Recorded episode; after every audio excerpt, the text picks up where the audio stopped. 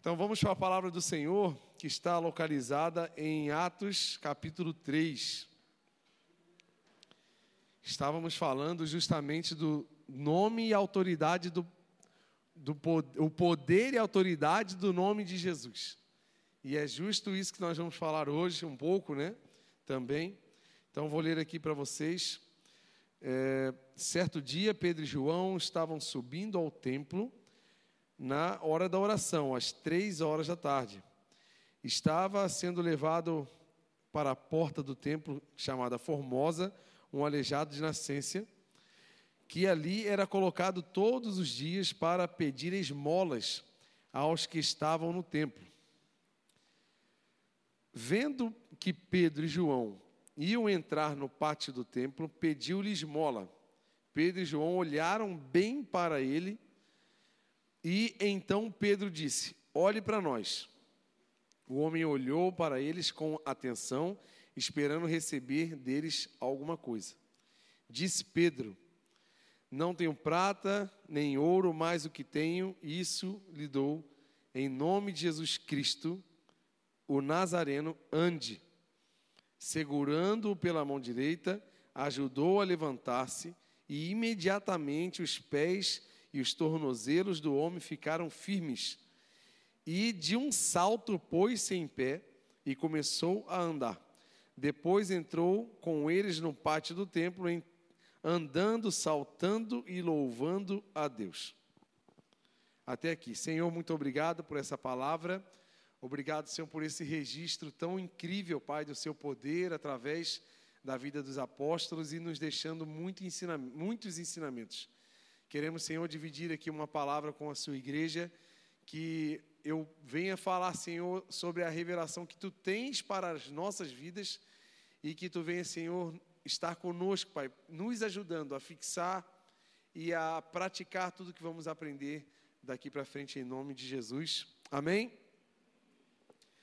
Então, é, aqui é o início né, da, da atividade ministerial dos apóstolos dos discípulos que andaram com Jesus durante alguns anos. E Jesus já havia morrido, ressuscitado e comissionado os discípulos a viver de forma missionária. E já tinha acontecido Atos 2, que foi a descida do Espírito Santo, aonde ali foi uma promessa que, que Jesus fez, que ao estarem ali iria ter a descida do, do revestimento de poder através do Espírito Santo para que eles pudessem praticar as obras do Senhor. Então aconteceu Atos 2, Pedro pregou, 3 mil pessoas se converteram a Jesus. E então, no próximo capítulo dessa saga, é João e Pedro indo em direção ao templo para orar às três horas da tarde. É um, é, são detalhes assim que estão introduzidos na cultura judaica por que três horas da tarde? Porque o judeu ele tinha como costume tradicional ir todos os dias para orar no templo e era às nove da manhã, os, os horários marcados, horário de culto, né? Nove da manhã, meio-dia e três horas da tarde. Então, por isso que Lucas falou esse detalhe. Eles foram às três horas da tarde, porque era o último horário da, do, da reunião de oração lá da igreja é, do templo, né? Então já era de costume para eles. Então eles tiveram todo um, um processo para viver esse capítulo aqui. A gente vê com muita beleza a, essa capacidade de trazer a cura para um paralítico e a gente acha muito lindo e a gente quer viver essas coisas. Meu Deus, me dá essa capacidade, esse dom da cura que está disponível no mundo espiritual para que eu possa viver como eles viveram. Só que tem alguns processos que eles viveram primeiro. Eles tiveram que crer no Senhor Jesus. Porque quando Jesus morreu, como pessoa, como homem, foi uma decepção profunda para os discípulos, tanto que praticamente todos o abandonaram. E uns voltaram para o campo, outros para Emaús, outros voltaram a pescar. Então Jesus ficou durante praticamente 40 dias aparecendo para os discípulos para falar com eles que ele estava vivo e que falando, olha, volta para Jerusalém, porque lá vai descer um poder sobre a vida de vocês, e vocês vão continuar as obras das quais eu comecei. Então eles tiveram que eh, acreditar nesse discurso de Jesus, entender, aceitar, E qual foi o segundo passo? Obedecer. Porque daí, quando Jesus reuniu todos na casa, a Bíblia fala que quando Deus, Jesus aproveitou onde todos estavam naquela ocasião, e ele deu uma palavra de exortação, falou: vocês são incrédulos. Poxa, eu estou aqui falando com vocês, vocês não estão acreditando. Voltem para Jerusalém, lá vai ser o início da história. Então todos creram e agora obedeceram. E depois de obedecer, eles se posicionaram. Porque do dia que Jesus falou por último, foram 40 dias. Vamos fazer uma conta aqui, né? Se Jesus ficou 40 dias falando com os discípulos, 40 dias após o domingo de Páscoa, ali no dia que ele, que ele ressuscitou, então, e o Espírito Santo veio no Pentecoste, o Pentecoste já era uma festa marcada anual dos judeus. O Pentecoste ele não aconteceu no dia do, da descida do Espírito Santo. Talvez é um pouco mal entendido esse termo. Porque o Pentecoste já é uma festa tradicional. E a descida do Espírito Santo foi nessa festa. O que, que significa Pentecoste? 50 dias após a Páscoa. Penta, pente, Pentecostes. Vem de 50. Então, se Jesus 40 dias ficou aparecendo e conversando com os discípulos, quantos dias eles ficaram orando, buscando ao Senhor? Quantos? Alunos, vamos lá? Dez dias. Dez dias. A Bíblia também fala na ascensão de Jesus, aonde tinha quinhentas e poucas pessoas naquela cena, aonde Jesus subiu aos céus. Foi uma cena extraordinária. Dessa cena até o dia da descida do Espírito Santo, que foram, vamos considerar, dez dias, quantas pessoas tinham no templo em Atos 2? Quem sabe? Alguém sabe dizer? Cento e 120 pessoas. Então você vê que apenas 10 dias já é o bastante para muita gente desistir. Esperar e orar por algo que praticamente seria impossível aos olhos tradicionais judaicos. E diante de toda uma uma situação de perseguição, porque Jesus foi condenado, Pedro quase que entra junto. Ele negou Jesus três vezes, porque senão ele iria ser pego junto ali. Então, na descida, em dez dias, nós não sabemos quantas pessoas começaram nessa oração. Nós não sabemos, nesses dez dias de oração, quantos começaram. Eu sei que tinha quinhentas e poucas pessoas no dia que Jesus subiu. Essas 500 provavelmente sabiam da promessa da descida do Espírito Santo, mas não conseguiram se manter 10 dias orando. Mas amém pelos 120. Então, na casa tinham 120 pessoas. O que, que eu entendo com isso? Eles creram, certo? Sim? Creram? Você repete comigo? Creram no 3? Um, dois, três? Creram. Primeiro passo. Você e eu precisamos crer. A fé é a primeira porta do reino de Deus. Se você quer acessar o reino de Deus, se você quer acessar o sobrenatural, quer acessar as coisas do Senhor, fé. Se você não crê, a Bíblia já disse que tu está condenado porque tu não vai acessar nada. Segunda coisa, obedecer. No 3, 1, 2, 3. Não adianta você só acreditar, eu acredito, mas a fé verdadeira, ela nos impulsiona à obediência. Fé anda de mão dada com a obediência. A materialização da fé é a obediência, porque você obedece só porque você crê. Está entendendo? E porque você crê, logo você obedece. Não tem como você obedecer algo que você não acredita.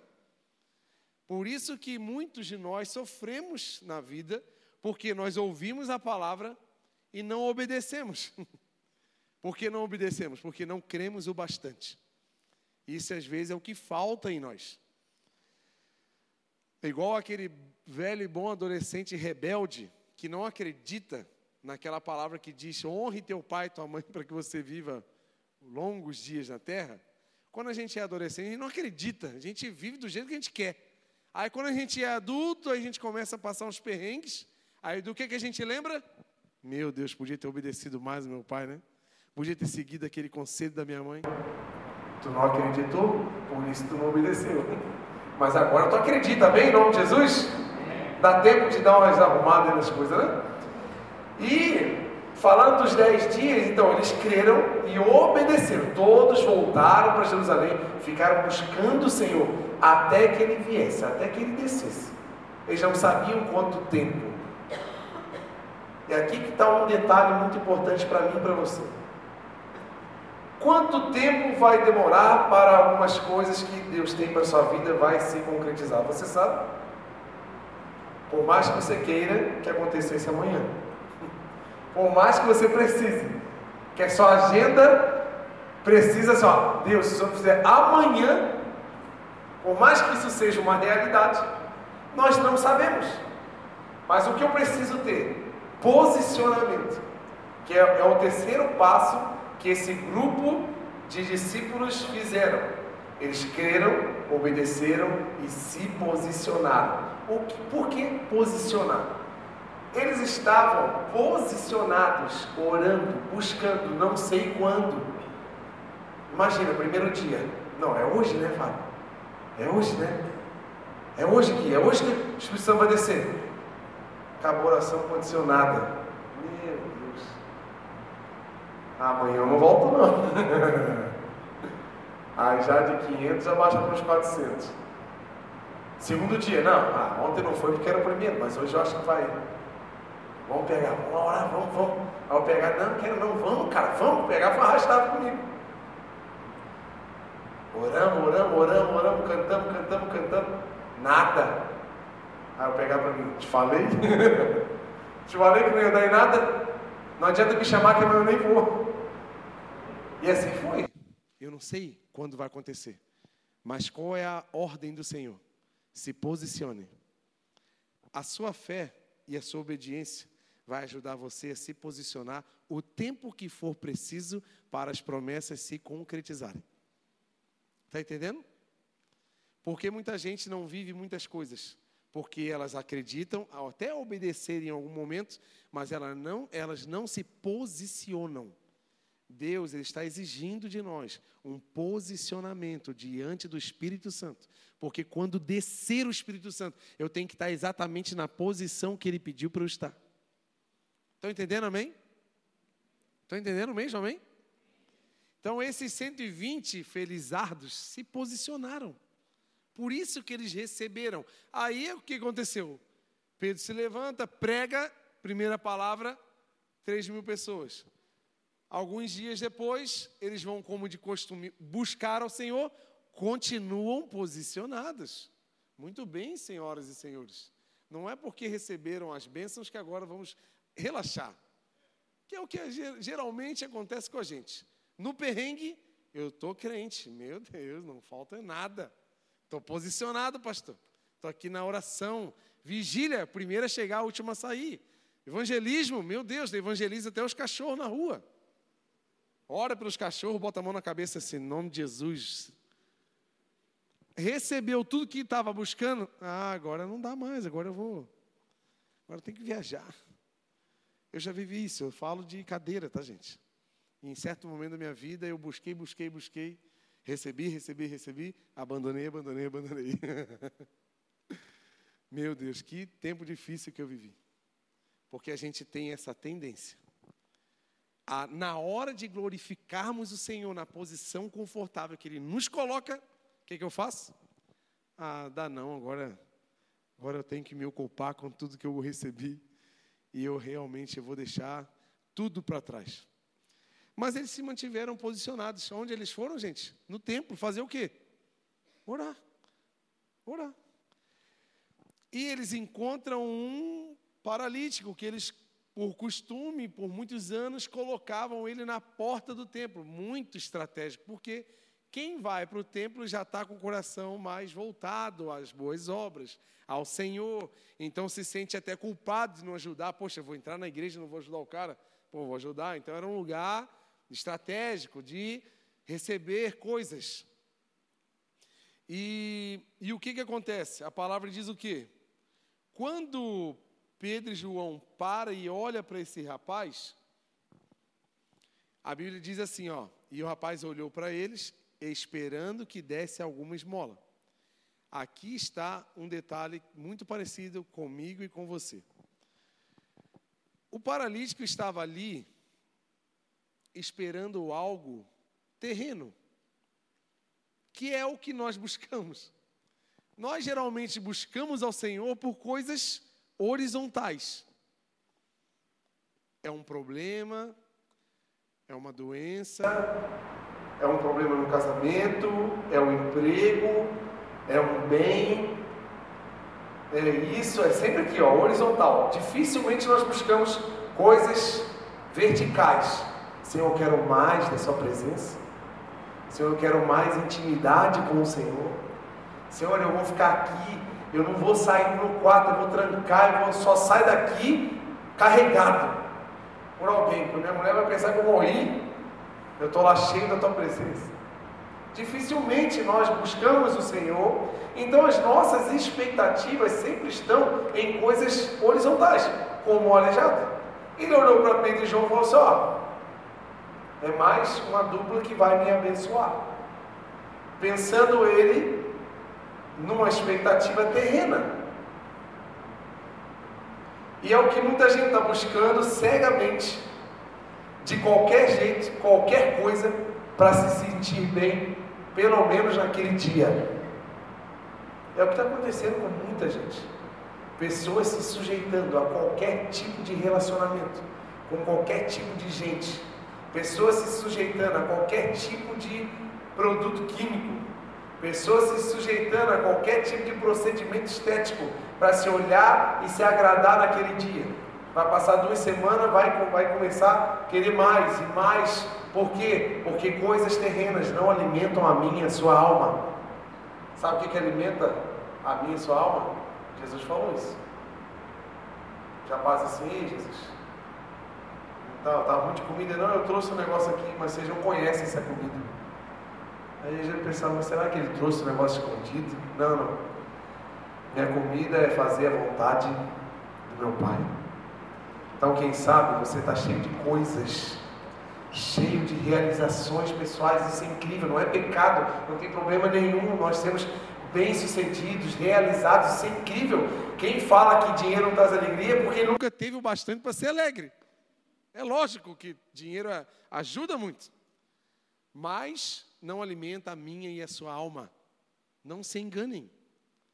E aqui estava o aleijado mais um dia corriqueiro, como todos os outros, esperando uma pequena esmola. Aí eu pergunto para vocês: se o paralítico juntasse todas as esmolas que ele ganhou, vocês acham que ele conseguiria achar um médico para fazer uma cirurgia nele curar? Sim ou não?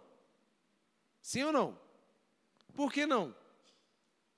Porque o dinheiro que ele conseguia não resolvia o problema dele. Estão entendendo? Então, coisas terrenas não resolvem os seus problemas. Porque apesar de dias difíceis, apesar de problemas, apesar de uma doença, se nós temos o Espírito Santo grudado, cravado em nosso coração, podemos passar pelo fogo, mas Ele estará conosco. Podemos passar pelas águas, Ele estará conosco.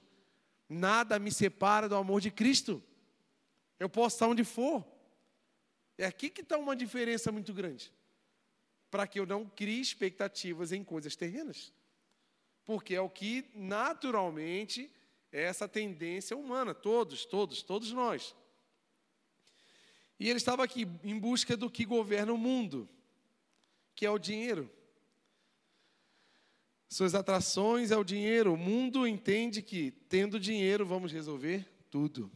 Quem não conhece Deus acha que a solução está em ter dinheiro.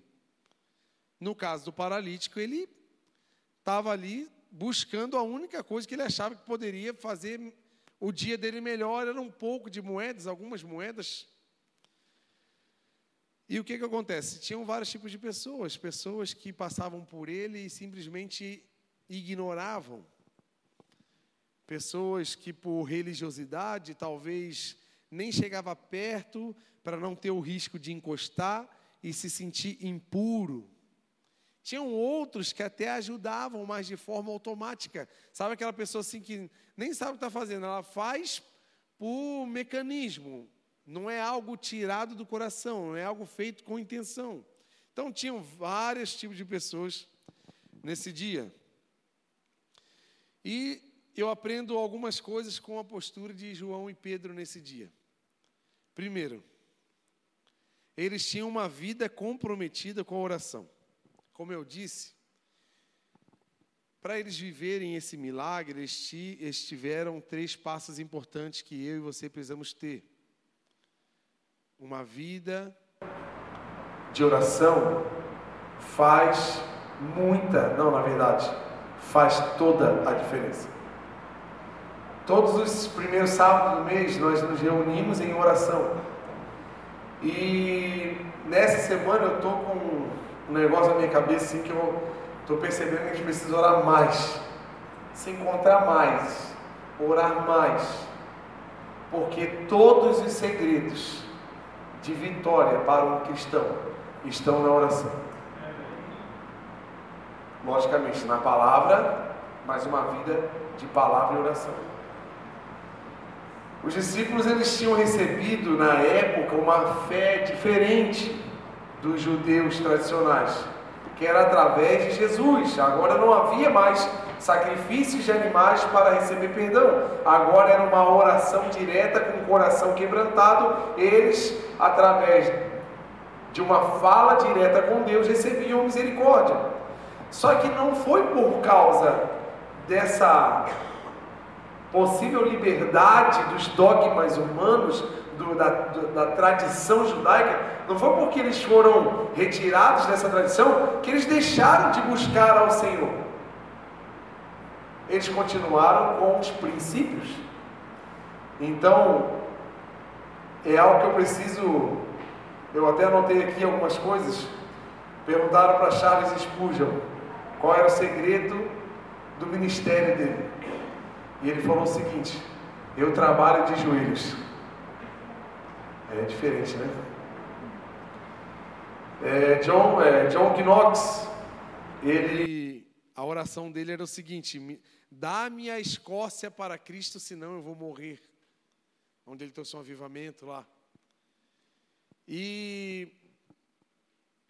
pastores que viajam grandes igrejas que fazem realmente grandes trabalhos relevantes na sociedade, na vida espiritual das pessoas.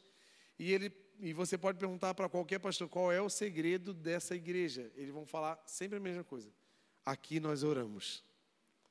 Então eu convido você, além de orações oficiais da igreja.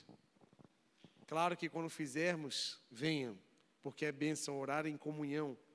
Como em Atos 2 estavam orando em comunhão, se reunindo todos os dias. Mas tenha uma vida de oração, busca o Senhor. Você quer ter respostas, vitória em todas as áreas da sua vida? Ore. Ore de verdade. Não faz oração de baunilha. Senhor, obrigado.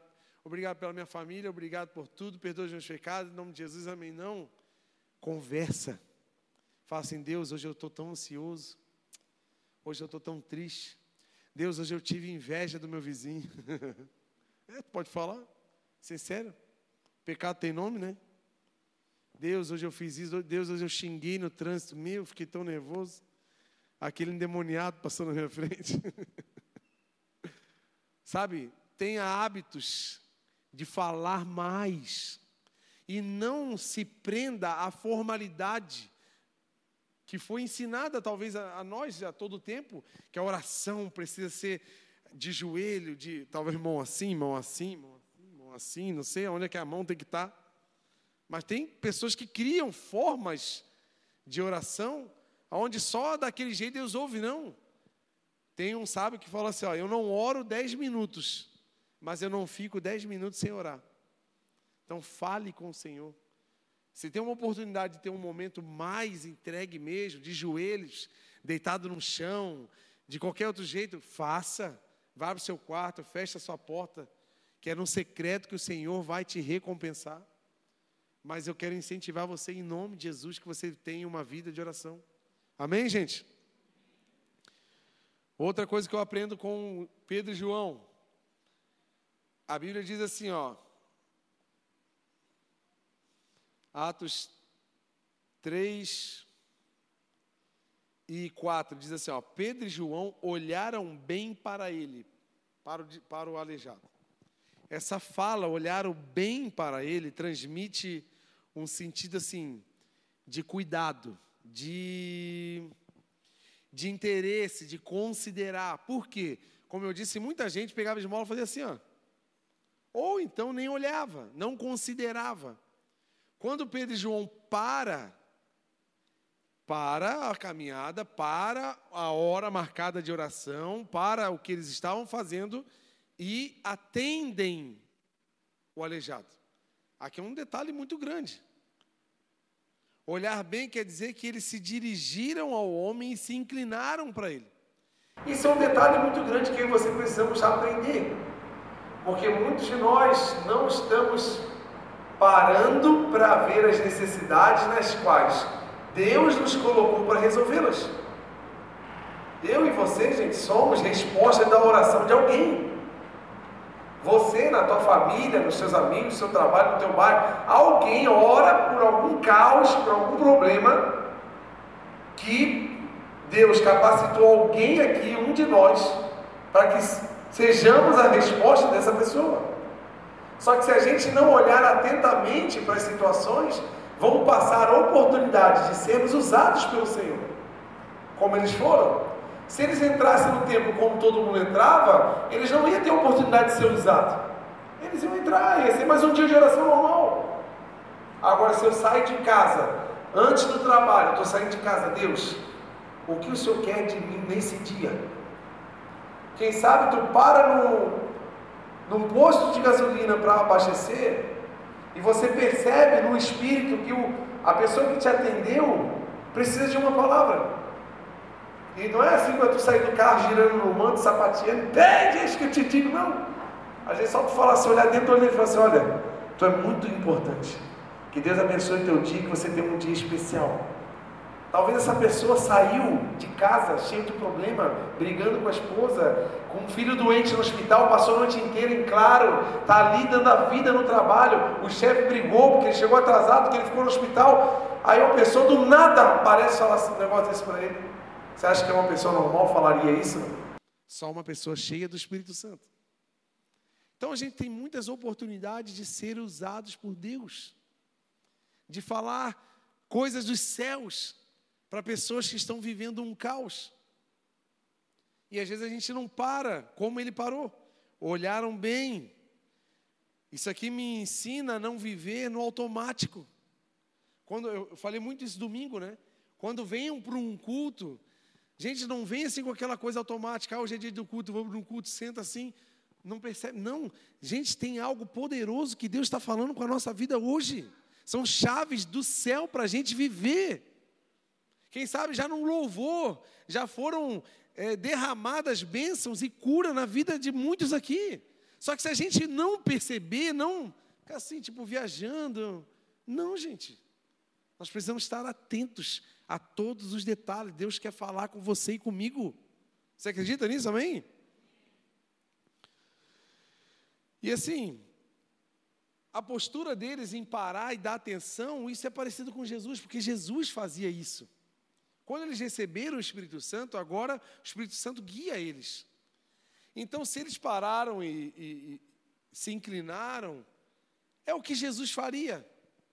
E eu pergunto para você, e para mim também, nós estamos fazendo, tendo postura em lugares, em situações que Jesus faria o que você e eu estamos fazendo? Talvez retrucando a esposa ou o esposo? Será que Jesus retrucaria do jeito que tu tem retrucado?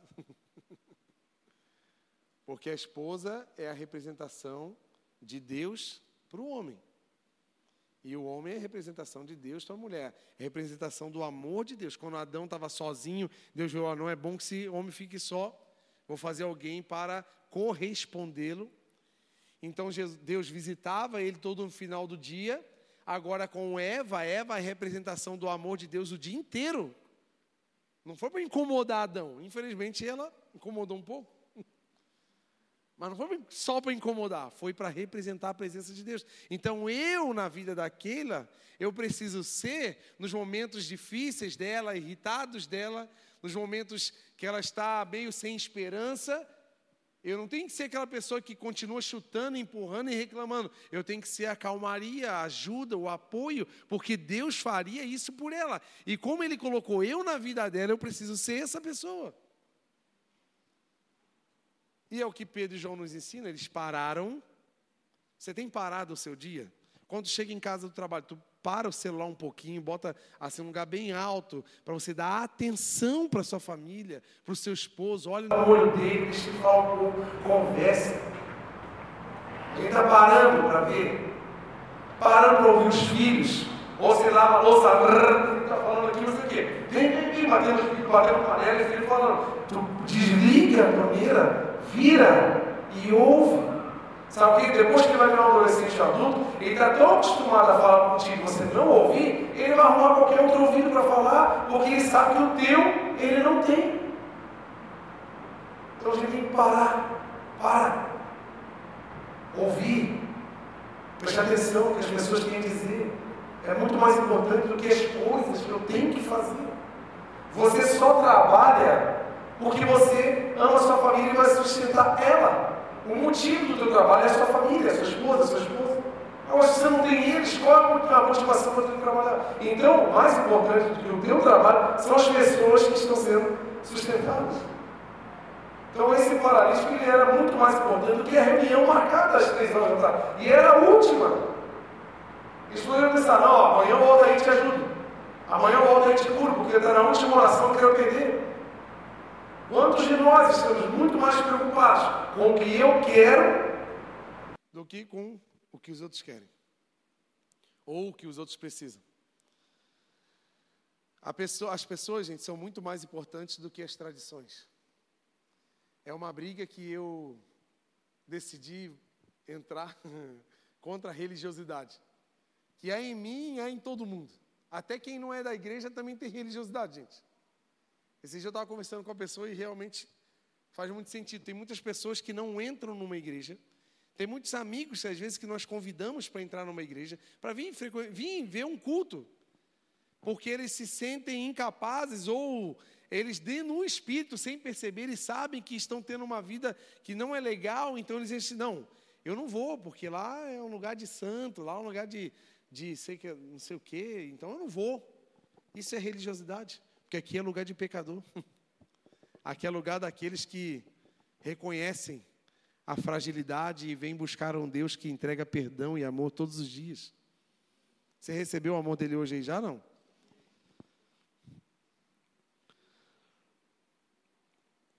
E o que, que acontece? Olha aqui, vamos ler Tiago 2 e 15.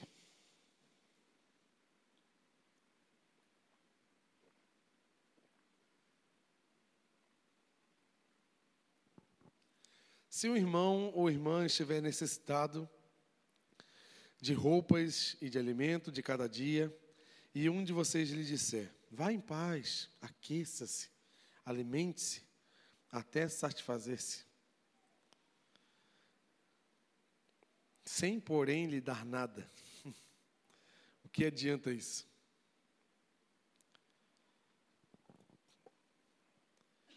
A nossa igreja, como instituição, ela se preocupa com as pessoas em todos os aspectos. Nós temos uma boutique solidária onde entrega roupas, nós temos um programa que entrega cesta básica para famílias, então é o alimento. Nós temos também a entrega de marmitas. Nós também temos aí um escorre que a gente faz aí com móveis. De vez em quando aparece a máquina lavar, um sofá, um armário, um guarda-roupa, a gente vai, entrega para quem precisa. Essa igreja teve a oportunidade linda de montar a casa praticamente inteira de pessoas que estavam precisando, chegando na cidade, não tinha nada, e a igreja conseguiu montar tudo. Temos aqui, se a gente não tiver um móvel, a gente tem um montador. tem gente que monta, tem gente que desmonta, tem gente que quebra, tem de tudo aqui, gente. Na igreja, o que não falta é mão de obra. Só que nós, como igreja, individuais, nós precisamos ter um cuidado muito grande, principalmente numa igreja como a nossa. Quando você vê alguém que precisa, ah, vá lá na igreja, lá eles dão. Não. Deus está dando a oportunidade de você abençoar. Porque é muito fácil, olha o que o Tiago está falando. Quando você vê alguém necessitado de roupa, de comida, ah, Deus abençoe, vem cá, vou orar. Ah, que Deus te abençoe, que Deus lhe guarde, que Deus te. Não, não faz isso. O que, que adianta isso? É a Bíblia está dizendo. O que, que adianta? Olha que 1 João 3,18 diz: Filhinhos, não amemos de palavra nem de boca, mas em ação e em verdade. Gente, não existe amor sem matéria, sem, a, sem atitude, sem toque. Senão João 3,16 iria ser assim, ó. Deus amou o mundo de tal maneira que ficou com pena de nós, ai, tadinhos, vão morrer tudo no inferno. Estou com tanta pena deles, mas sem ter. É assim que está escrito João 3,16? Não. O que, que Deus fez? O que ele fez? Ele amou o mundo, sim, mas e? De tal maneira que, que, que o quê? Qual é o verbo que deu? Deu! Ele deu o seu único filho. Então ele amou, amou logo ação. Ele não ficou assim, ó. Ô, querubim, procura lá na prateleira lá se tem uma solução para esse povo, está tudo perdido. Vê um, vê um produto bem barato lá para não dar um prejuízo aqui no céu, porque esse povo é tudo pecador, eles vão continuar pecando. Pega qualquer produto lá na prateleira lá para tentar salvar. Vamos dar um anjo, um anjo é mais barato. Não. Ele pegou o maior valor do universo, o próprio filho. Está vendo? O que a Bíblia fala em Filipenses? Seja o sentimento de vocês o mesmo que eu e você, somos a solução desse planeta. E a solução vai sair amanhã de manhã para trabalhar. A solução vai estar amanhã, meio-dia, no lugar de almoço. Fique atento. Olhe para as pessoas. Perceba, perceba os semblantes. Sem muito espiritualismo, sem muito. Precisa de muita, muita magia. Não. É só às vezes sentar do lado. Falei, aí, mano, você está bem? Eu estava indo uma vez para o ensaio, o Estevão era bebê igual a Aninha, assim. Eu, eu aquele, o Estevão, a gente estava indo para o ensaio, a gente passava por uma ponte. E a gente percebeu que tinha uma mulher chorando, andando na ponte. E na hora o Espírito Santo falou assim: ó, essa mulher vai se jogar. Eu falei, Keila, é uma mulher, você pode ir lá falar com ela. Eu parei, a Keila desceu e eu fiquei lá na, lá na outra esquina, lá do outro lado da ponte, esperando. E a Keila parou, deixou ela chegar, ela, ela parou no meio da ponte. Ela ia se jogar. E a Keila parou, eu fiquei só olhando assim no retrovisor. A Keila conversou com ela, deu um abraço nela. Chorou com ela, que a Keila, para chorar, você não precisa fazer nada, né? Aquilo Qualquer coisa é motivo para chorar, ela vive aquele versículo, né? Bem-aventurados os que choram. e aquela mulher foi se acalmando, recebeu um abraço daquela. Quando viu a mulher virou a volta, foi embora. Aquela veio para o carro e seguimos o caminho e fomos para o ensaio. Fique atento. Você carrega resposta do céu para muita gente. Então para, para a sua vida um pouquinho para, sabe, a, a pior desculpa do ser humano hoje, sabe que é uma palavra: correria. A gente quer dar uma desculpa quando não dá para fazer uma coisa, qual é a desculpa? Ah, estou numa correria. Para de correr. Jesus parou tudo lá no céu para vir te salvar. Meu Deus. Você pode aplaudir esse amor tão extraordinário?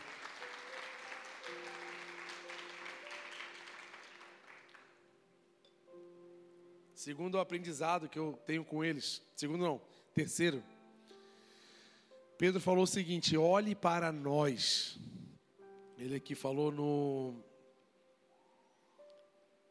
versículo 4. Pedro e João olharam bem para eles, então Pedro disse: olhe para nós.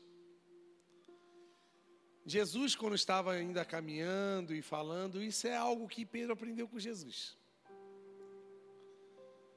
Jesus falou o seguinte: vocês são sal da terra, e a luz do mundo. Quando está escuro de noite, eu lembro de uma vez de moto, a minha moto queimou o farol e eu me desesperei. Eu estava voltando para casa, eu tive que ter muita, muito cuidado, muita atenção para chegar até casa, porque sem a luz de noite, terrível. E pessoas que estão afastados de Deus, da luz, que, é a, né, que Ele é a estrela da manhã, a estrela resplandecente. Essas pessoas sem Deus, sem Jesus, estão na escuridão. É aqui que está o problema que muito crente tem. Ele julga quem está fora, está em pecado, está fazendo isso. Só que ele só está fazendo porque ele não está enxergando, ele está na escuridão. E sabe quem poderia iluminar o caminho dele? Para que ele não chegasse, para que ele parasse errar e pudesse enxergar? Eu e você. Porque eu sou a luz do mundo e você também. Só que ao invés de. Mas para iluminar o caminho daquela pessoa que está na escuridão, o que, é que eu tenho que fazer? O que, é que eu tenho que fazer? A pessoa está aqui na escuridão. Eu estou aqui longe julgando. Ó, o pecador. Ele vai morrer. Ele vai para o inferno. O que, é que eu tenho que fazer para essa pessoa parar de se bater na tua casa quando acaba a luz? É dedo na porta, é a perna na mesa, gente vai bater em tudo bate a cara na parede. Não estão chegando. O que, é que eu tenho que fazer? Só luz, a pessoa está aqui na escuridão. O que, é que eu tenho que fazer? Me aproximar. Porque eu carrego a luz do Senhor. E essas pessoas estão se batendo, se machucando estão se ferindo, usando, se sujeitando a qualquer nível de problema que o mundo dá, porque elas só estão buscando uma alegria na qual elas nem conhecem, mas você conhece a alegria da salvação. Eles só vão saber se você ir lá falar para ele. E a gente, por muito tempo, ó, se afasta do pecador. Deixa ele morrer sozinho. Não, gente. Deus me chamou para fazer assim, ó. O bom samaritano. Porque o levita, muito envolvido no templo, mas pouco envolvido em vidas. O sacerdote, muito santo para encostar numa pessoa machucada daquele jeito. E um samaritano que era mal visto pelos judeus, ele parou e cuidou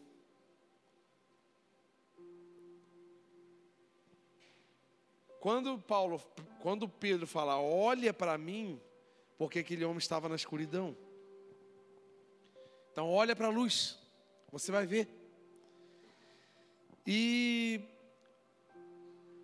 o que eu peguei muito nessa frase é que Pedro fala assim: olha para mim, sabe por quê? Em mim você vai ver a salvação.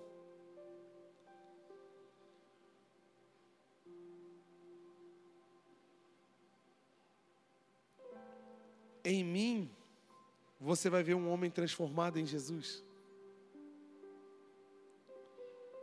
Qual é uma frase que a gente já ouviu muito quando era mais jovem, assim?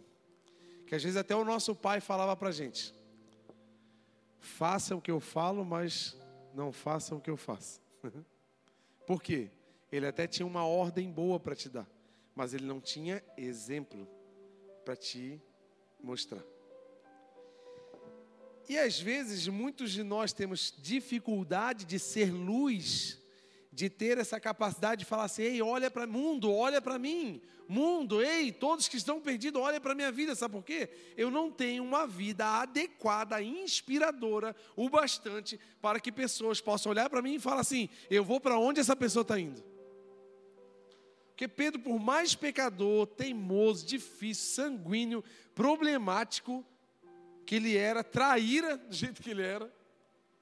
Ali ele era um homem transformado. Ele não estava mais andando na direção que ele andava errado. Agora ele estava indo em direção a Jesus. Agora ele poderia falar com todas as letras: Olha para mim. É o que muitos de nós temos dificuldade, sabe por quê? Eu sempre falo isso. Essas duas horas que passamos juntos aqui, é muito fácil eu me manter comportado porque eu preciso ser luz lá fora. Aqui é como se fosse um saleiro, e eu sou mais um grão de sal, você é mais um grão de sal. O que, que adianta o sal dentro do saleiro? Não adianta nada, nós temos que sair do saleiro e salgar o mundo, levar sabor, levar é, é, conservação, levar o efeito do sal para o mundo. Mas se eu não sair, mas se eu sair e não for um sal, se eu sair e não ter luz o bastante para iluminar, porque a minha vida não tem exemplos, a minha vida não tem arrependimento, a minha vida não tem inspiração. Então, como que você vai convidar, por exemplo, alguém para o trabalho para Jesus, sendo que no trabalho eu não tenho um comportamento inspirador? Como que eu vou coordenar a minha família como um sacerdote se o meu comportamento não me dá autoridade? Mas vão ser palavras vazias. Por isso que muitos filhos, muitas esposas não conseguem honrar o pai da família, porque ele não tem moral. Pedro e João tinham um comportamento excelente, por isso que falaram, ei, olha para mim. Paulo falou a mesma coisa depois, sejam meus imitadores, como eu sou de Cristo.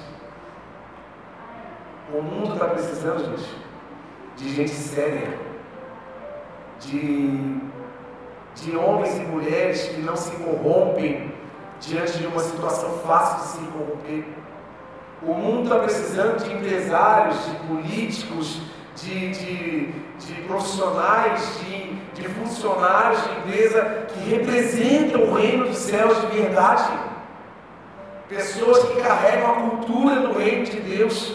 Pessoas que carregam o, o, o, o jeito implantado do reino de Deus na terra Pessoas falam assim, cara, esse cara é diferente. Esse cara não faz, não faz o que todo mundo faz.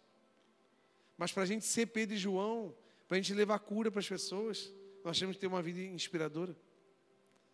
E às vezes nós não temos nenhum CPF inspirador. Às vezes nosso próprio CPF está meio enroladinho, né? E aí? Costumo falar. Às vezes tem um, sei lá, um, um advogado, nós temos um advogado aí na casa. Né? Pô, que, que benção a palavra do pastor, hein? Vou dar uma olhadinha no CPF dele para ver como é que está. Acabou a credibilidade. Estão entendendo, gente? Vocês estão entendendo a palavra em nome de Jesus? Deus quer levantar nós como igreja do Senhor nessa cidade. Não é a igreja CI, é, são essas igrejas aqui, ó, com autoridade para falar no nome de Jesus e pessoas sendo levantadas dentro de caixão em velório. Só que precisamos ter postura. E por último, o que, que eu aprendo?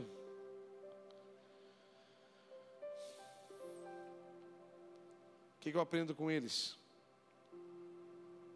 Pedro falou: Eu não tenho prata e nem ouro. Que eu falei no início, eu não tenho coisas terrenas. Até porque Pedro aprendeu na escola com Jesus que as coisas terrenas não resolvem. Ele estava só no, no horizonte, no vertical. Por isso que ele falou: Ó, eu não tenho o que você acha que resolve o teu problema. Até porque eu não vou dar, porque eu, isso não vai resolver. Aí ele falou outra frase: Mas o que eu tenho, eu te dou. O que, que você tem? É uma pergunta que você precisa fazer para Deus. Porque você carrega dons, você carrega habilidades, você carrega uma missão, um propósito que está dentro de você. E eu e você fomos feitos para entregar isso que carregamos para a humanidade, para mudar a realidade de famílias, de escolas, de faculdades, de empresas, de bairros, de condomínios. Só que eu tenho que me conhecer, eu tenho que saber quem eu sou e saber o que eu carrego. Quais são os meus dons? Porque todos eles vieram de Deus. Não tem como a gente fazer assim, a gente não faz nada se não for Deus, igual Pedro. Eu não tenho, eu não sei, eu não sou médico, eu não sou um curandeiro, eu não sou Jesus, mas eu tenho uma missão. Eu tenho um espírito que desceu sobre a minha vida. O que eu tenho, eu vou te dar que era tudo que ele tinha, que veio de graça para ele e de graça ele entregou. Que é o que muita gente tem feito, infelizmente. Receberam dons extraordinários, receberam habilidades incríveis e estão cobrando ingressos para fazer o que eles receberam de graça. Isso é um perigo. Eu não sei quem está mais errado, quem cobra ou quem paga, mas está todo mundo no mesmo balaio. Porque eles receberam de graça o dom da cura. Ele poderia ser, ó, oh, pessoal, fazer um evento aqui com entradas, ó, quem quer ser curado primeiro vai pagar aqui um ingresso mais caro, vai sentar na primeira fila. Ou ingresso mais barato senta no meio e talvez no final, se eu tiver força, eu vou aí e te curo. Não. O que eu tenho, eu te dou. João 15, 5 diz: Eu sou a videira e vocês são ramos.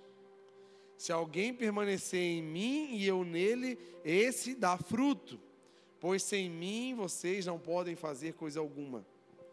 Pedro sabia o que ele estava falando, porque ele não estava por mérito próprio, até porque depois perguntou para ele: e aí, o que aconteceu com esse cara aí quando vocês. Aí Pedro falou assim: ó, vocês estão olhando para mim como se eu tivesse curado esse homem, mas não fui eu, foi Jesus Cristo, aquele que vocês crucificaram e eu sigo. Ele está vivo e está aqui curando pessoas. Ele reconhecia quem ele servia, que ele tinha, tinha dado o que ele tinha recebido. Então ele segurou pela mão, ajudou a levantar, e imediatamente seus pés e tornozelos ficaram firmes.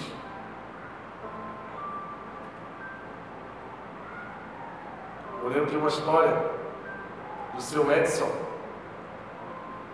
Eu estava fazendo uma obra no meu apartamento e estava ficando alguns dias na casa do meu sogro, dormindo ali. E veio um senhor da rua pedindo comida. E eu peguei, saí do portão, falei, mano, senta aqui, vamos conversar um pouco. E comecei a conversar com ele. Ele conta a tua história, por que, tu tá na rua e tal, e tal. Ele foi contando, foi contando isso. Que ele perdeu a mãe, aí ele estava trabalhando, carregando uma, uma carroça assim, com papelões e recicláveis. Aí o caminhão enroscou no carrinho dele, levou ele, aí ele se machucou todo, ficou 60 dias no hospital, aí sem ninguém, aí dali ele machucado, não tinha para onde ir, aí entrou nessa vida e estava ali, mas não tinha como mudar. E ele falou uma frase para mim que me arrebentou em pedaços. Que eu falei assim: Jesus, tu conhece? Ele, eu conheço Jesus.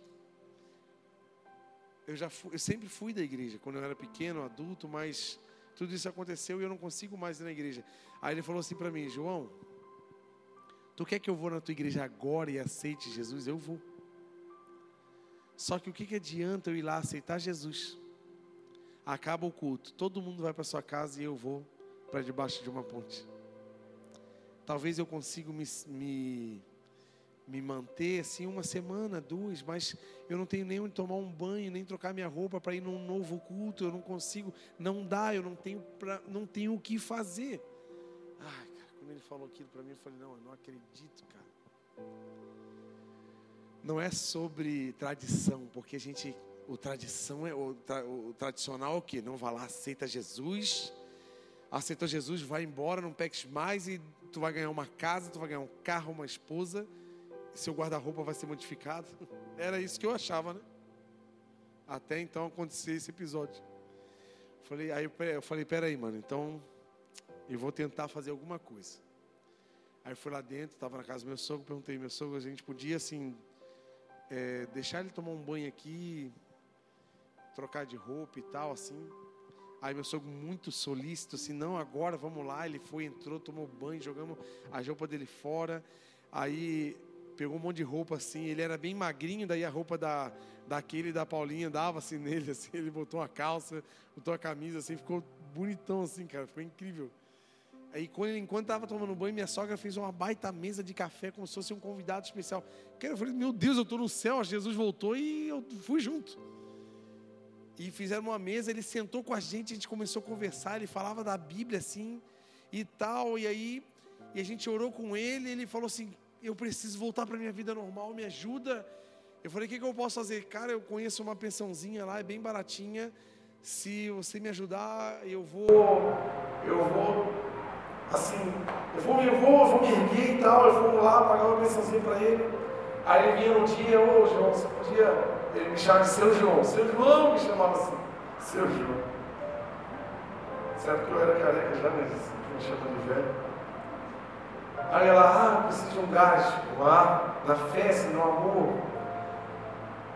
Aí ele foi, aí de repente ele parou de aparecer lá. Nunca mais ele foi.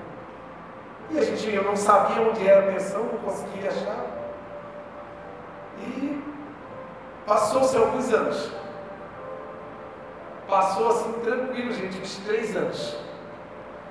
Aí um belo dia, o último dia que eu estava em Itajaí, que eu estava indo embora para São Paulo, fazer um seminário lá com aquilo, eu parei no posto de gasolina aleatório fui abastecer.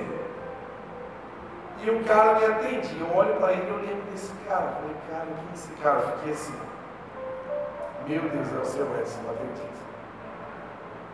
Aí eu saí do carro e falei assim, teu, teu nome é Edson? Ele é. Ele de óculos, já, eu tenho, eu tenho até essa foto guardada, eu tirei uma foto com ele. Eu eu lembro de mim? Ele, não, não lembro. Tu lembra um dia que um cara sentou na calçada contigo, conversando e tal, e a gente tomou um café. Aí ele começou a chorar e falou assim: Meu Deus, eu lembro, cara. Meu, eu estou morando numa casa agora, eu aluguei uma casa, eu estou trabalhando, eu estou na igreja. E ele começou a agradecer e a gente começou a se alegrar junto ali. Eu falei, meu Deus, é sobre isso viver, cara. Sabe assim, é parar. Parar e olhar para as pessoas. Ele não tinha como ir numa igreja, só que a igreja estava perto dele. Amanhã vai ter um monte de gente na, pelas ruas de Blumenau onde a igreja vai chegar e vai andar do lado dele. Amanhã tem no, no trabalho, vai ter um monte de gente que não não está numa igreja, mas a igreja vai estar tá do lado dele. E a palavra de hoje é sobre isso. Seja a resposta das pessoas. Você é a resposta. Você carrega a resposta. Vamos ficar de pé em nome de Jesus?